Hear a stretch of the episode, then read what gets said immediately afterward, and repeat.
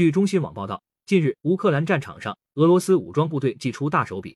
俄国防部发言人科纳申科夫十九日透露，在乌克兰开展的特别行动中，俄军十八日首次使用匕首高超音速导弹系统，摧毁了乌克兰一处大型地下导弹和航空弹药仓库。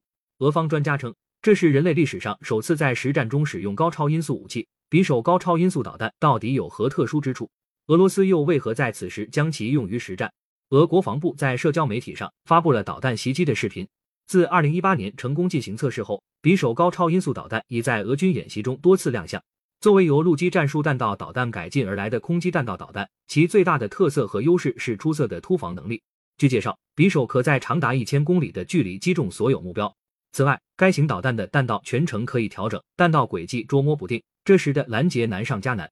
而匕首本身的搭载平台为米格三一重型高速截击机，通过多次空中加油的方式，将会使得匕首拥有极大的可达范围以及极高的机动速度，真正成为随时插入心脏的匕首。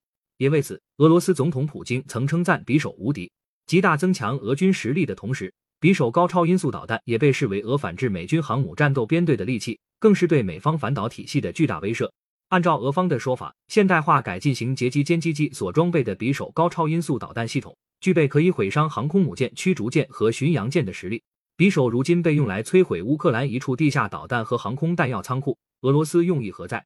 是否大材小用？当地时间三月一日，乌克兰基辅电视塔附近发生两次爆炸。当地时间三月一日，乌克兰基辅电视塔附近发生两次爆炸。苏黎世安全研究中心的库内托娃认为，这是向西方发出的一个信号，因为普京对西方将武器转移到乌克兰感到恼火。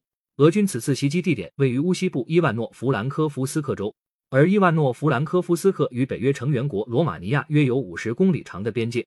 还有分析称，尽管匕首服役较早，但其准确度和破坏力却遭到部分西方专家质疑。俄罗斯此举或许也有自证能力的威慑意。感谢收听羊城晚报广东头条，更多新闻资讯，请关注羊城派。